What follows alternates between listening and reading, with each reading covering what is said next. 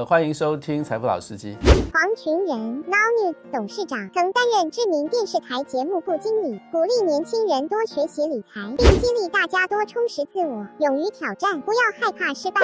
彭怀恩，房地产学专家，获台湾大学政治所博士学位，过去曾担任报社总编辑，并于世新大学担任学院院长，鼓励年轻人以投资房地产为努力方向。老师好，老师，我们这个在财务老司机的这个呃集数开始了以后，非常非常多的听众对我们两个有兴趣。好，因为因为很简单嘛，到底呃我们是谁？哎，这个很像哲学问题，我们是谁？我们从哪里来？我们要去哪里？好，那主要原因是大家很好奇，我们到底在这个呃财富自由或在理财的路上，我们经过哪些事情，然后可以让这个观众、听众都能够因为我们的事情能够有一些学习。那这个我当然对老师很熟悉啦，但是呃 还是请老师自己来聊聊你自己的这个经历。呃，三十多年前我跟群人相会，那时候我就有推荐一本书，叫做《跨越障碍》。对对，这是我的启跨越蒙书。跨越障碍是可以说是职业生涯的一个长城规划。是那我们今天理财，我们也把它变成一个跨越障碍的这种观念啊。是呃，我反思在过去四十年我自己的这个理财经验啊，是，呃，我觉得是就像跨越障碍一样。对。我今天要听老师的回忆录哦。然后、呃、我我尽快的简简简短的来说，我先摘要的来说，就是二十岁到三十岁之间，我是追求第一桶金。嗯三十岁到四十岁之间，我是财富积累的速度很快。当当然有一个很重要的原因，就是台湾那时候的房地产大大爆发，呃大大爆发。对，那时候大大爆发，我刚好就赶上那一个的我们所谓的风潮了。是是哎是，然后在四十岁到五十五岁之间呢，其实我一直是在追求一种财富的动态平衡。为什么？因为那时候两个孩子啊，呃，到国外去读书了，是是每年需要一百万到两百万的这个的学费和生活的支出。对，以军工教这个人员来说，能够提供两个小孩在国外去念书，这真的很了不起。所以呢，那时候就是有时候要买进房子，然后装修一下，然后呃找一个好价钱就赶快把它卖掉。哎，呃，那时候我什么的房地产都做，譬如说地上权的是啊，譬如说是预售屋的，是譬如说法拍屋的，是是譬如说是一楼店面的是。啊，我所以甚至买老老师过地下室的仓库的。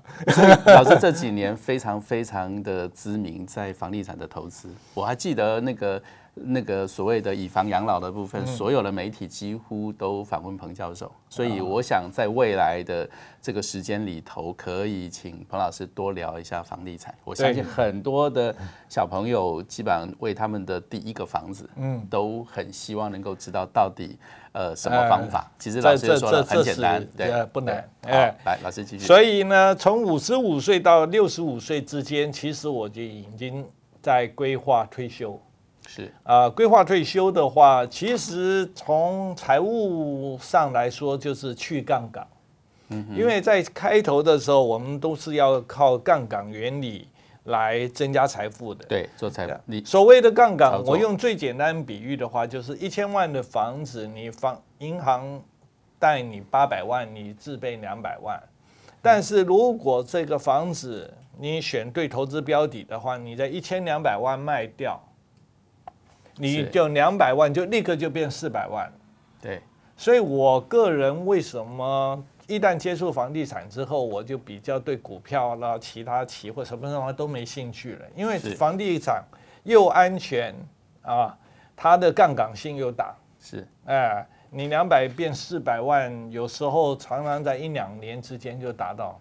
是，所以所以房地产是受薪阶级的好朋友，对而且它随着这个整个呃国家的整个呃财富的这个呃高水准成长而变成是一个高成长。对对。对，是。所以呢，我到了五十五岁的时候，那时候我已经有很多房地产，我先不要详细讲了。然后呢，可是呢，我的负债也非常多，因为房地产是靠杠杆嘛，所以我向银行贷款，当年银行贷款贷到我已经贷了两千多万了。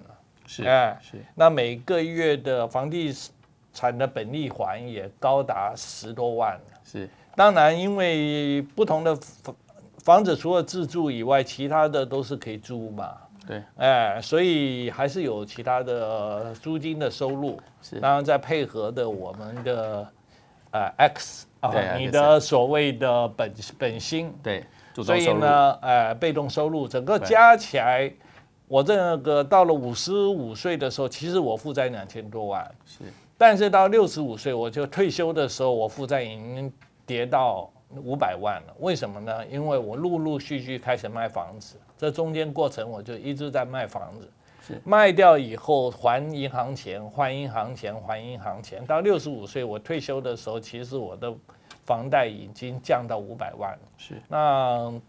呃，事实上，如果再卖一个房子的话，我这五百万也还清了。但是我是还是给自己强迫储蓄的一个的动力了。是老师，我我帮这个听众问一个问题，嗯，就是你怎么会有这样子的胆识，敢借这么多钱？因为你是一个受薪阶级，嗯，而且在台湾的这个呃家里的部分，就是尽量不要跟银行借钱，对吗？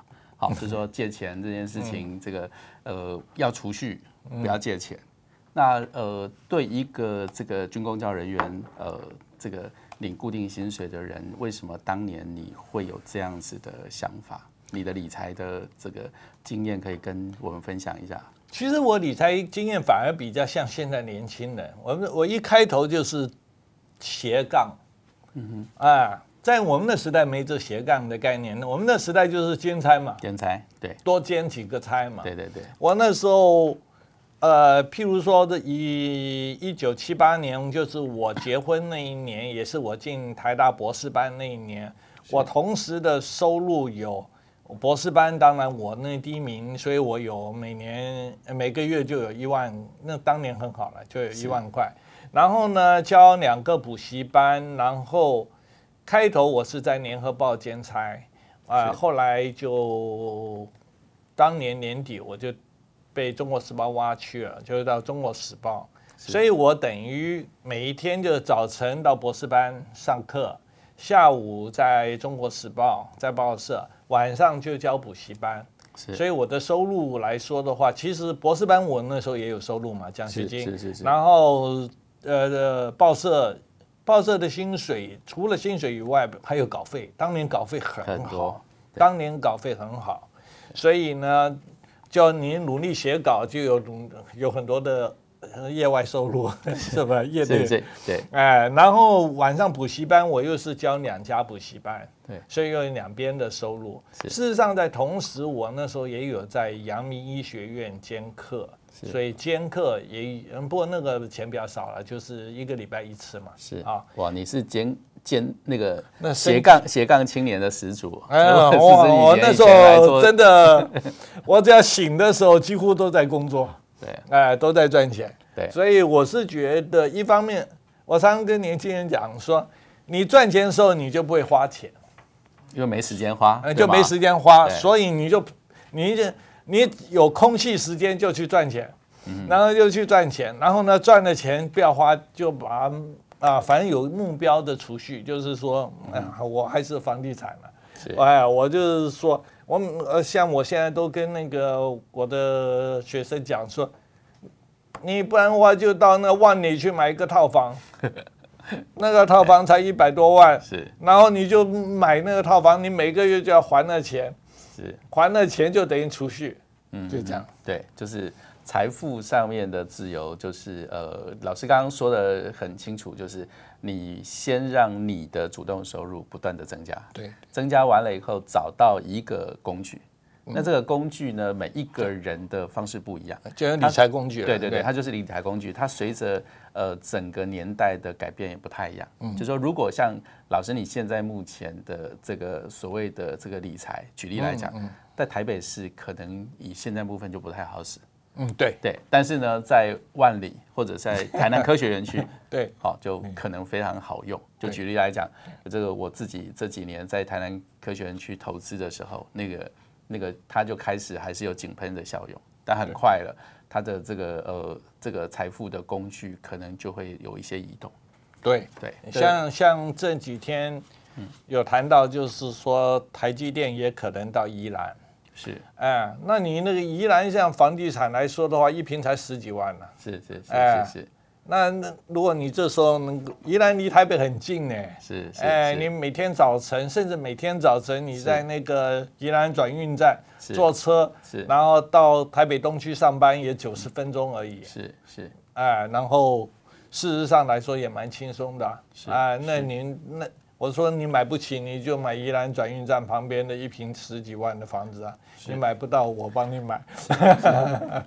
啊，老师，你你教了这么多年的书哦，你也给很多的这个呃学生意见哦，就是在他们初开始找工作的时候，呃，到底要用什么方式来理财？因为你已经这么久的理财的经验，嗯。好，这个呃也看过非常非常多的年代，每一个世代，就是你们四年级的时代，五年级的时候都是你的这个学生了，可能到现在目前八年级、九年级都是你的学生。以现在这个时间点，如果他们刚开始工作，在他们的工作开始到五年内。嗯，你觉得对于年轻人来说，用什么方式来理财，或者用什么态度来面对这个呃金钱这个这个重大的命题？我这我比较喜欢用现在的行为经济学的概念，就是说，是。其实储蓄是一种痛苦的事，不是愉快的，因为你就要每个月就要拿出一笔钱，对，所以呢，最好的方式就是。用扣的，就是说，呃，定期定额，对，买 ETF 的话，比如零零五零，你就是跟这个你的银行啊讲，跟你的那个买你的营营业员讲啊，我反正每个月就扣三千到五千，我就是买零股，嗯哼，啊啊。因为无论是中华电信也罢啊，啊，这种我们说认为的这种比较稳定的啊的投资股，对，我就定期定额，是，譬如银行股，我就建议他你就买上海储蓄银行，嗯，哎，定期定额就扣就扣啊，因为那个收盘的时候可以做零股交易嘛，这些是是，那你就定每个月就买定期定额的买。是，哎，一直买，一直买，然后你每次拿到股利，不要拿去花，还是继续买，继续买，你的那个让你的时间有复复复利复利效果就出来了。是是是，你看十年二十年那个效果非常好的。是是是，所以在这件事情上面，就是老师建议，就是在你有能力的状况之下，强迫强迫出去。但是你的房地产也是啊，对对对，就你每个月本利还。你的强迫储蓄并不是只是把钱放在银行强迫储蓄，嗯，对，而是去找到一个投资标的，投资的标的，对，好好的去挑工具，对对对。那现在目前的理财的知识，在这个这个 Internet 上面这么多，我想它应该可以有部分，而且它会启动你致富的大脑。对，开始去思考这些问题，而不是让年轻人专心在他自己的工具，然后只是负责这个呃做事，却不负责理财。好，我想这个事情大概是老师，我理财比较保守，所以 我是一开头建议大家用减法的方式，不是加法。减法就是说，期货绝对不要碰。股票不要放空，哎，就是用减法的方式，最后剩下来的那个，你钱反正也不多嘛，刚刚刚就业这个，没错，你既然钱不多的话，应该比较像锥子一样的，啊，就是集中一个点打下去就好了，然后就是关注这点，其实。我创业呃股票我也碰过，是啊，也很多年，然后我也有创业，我有开过咖啡屋，我有出版社，我有投资过快速冲洗照片店，啊啊，其实我投资的经验也是很丰富的，将来可以慢慢讲。成功的、但失败的经验都有。哎，但是可以投资这些有利于你的资金的流动，是是，但是要累积资本，我好像没赚到钱，哎，就是。哎，即使赚到，可能也花掉了。是是，其实其实我们比较主要要跟听众沟通的一件事情是说，呃，我并我们并不认识每一个这个听众，嗯，所以呢，我们所提出来的东西没有办法适用每一个人，我们只是把我们在理财经过的一些这个资历跟遇到的事情，呃，有系统的去做一些分析。对，像老师呃本身，因为他就是一个大学教授，那广义来讲就是军工教人员。那么在受薪阶级的状况之下，能够像老师还会呃愿意去做投资，尝试各种创业或者是这些理财的工作机会，呃，非常非常的不容易，而且是在这个呃老老师应该在四年级的这个这个四年级生里面，应该算是非常非常前卫跟这个这个大胆的，因为很多在呃上一个世代可能要求的部分就是好好工作，把钱存下来，好好的储蓄，然后慢慢慢慢来去作业。但是这种慢车道的行为，其实真的要呃能够做到财富自由，其实有相对的距离的。好，我常说，除非夫妻都是大学教授这种高所得或医生，是是啊是很多医生娶医生这种，那这种的的话，那当然他们的累积财富比较容易，就是说一个人的薪水做家用，另外一个当做储蓄是的话，在这种情况之下，它产生的那个致富，在我周围啊，对，比最保守的是这种。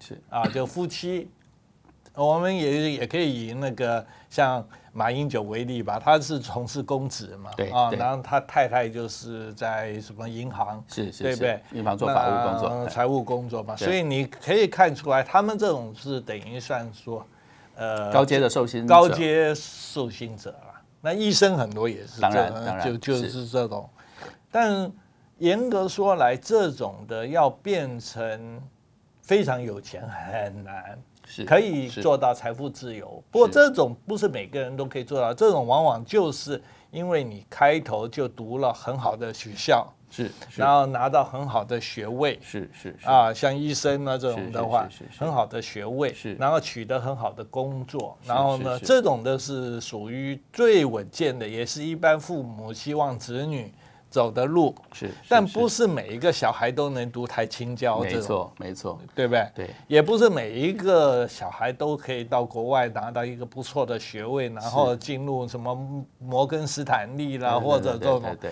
这种其实我们常说的社会上成功的年轻人，其实在比例上都是很小的。没错。我们现在呢要跟大家分享的就是说，你每个月只赚五万啊、六万啊这种的，那你又想买房，或者你希望你将来退休的时候至少不会变成下流老人，是那怎么办？对我们就是，所以我们的这个财富老司机不是教你做啊去有钱，因为呃我有些人真的是买了乐透，真的是中呃一中一亿的那种，我自己算我一辈子的薪水加起来也没意义呀、是 他对不对？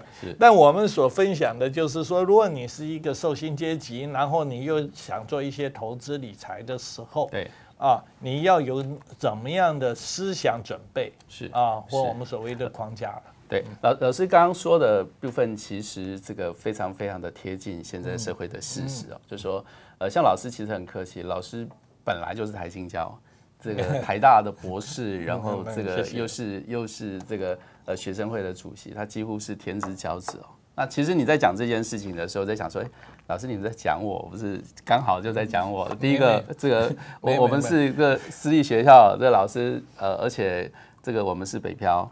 就是我们这个当时候来的时候在，在南部什么都没有，然后这个呃也不是热门的科系毕业，比如说你是医生，或者是你是理工的的部分，而我们却在这里可以跟大家来讨论啊，当个老司机来讨论财富。嗯，所以呃，这个当老师聊完了以后，也许下一期我就来聊聊我自己。好，好，我觉得这件事情反而是一个非常非常有趣的对比。我跟老师呃，虽然老师这个是我大学的时候的教授，但是我们很多的这个理财观念并不是都是同一条路径。对，有些时候我们是不相同的。呃，比如说对对我来讲，我。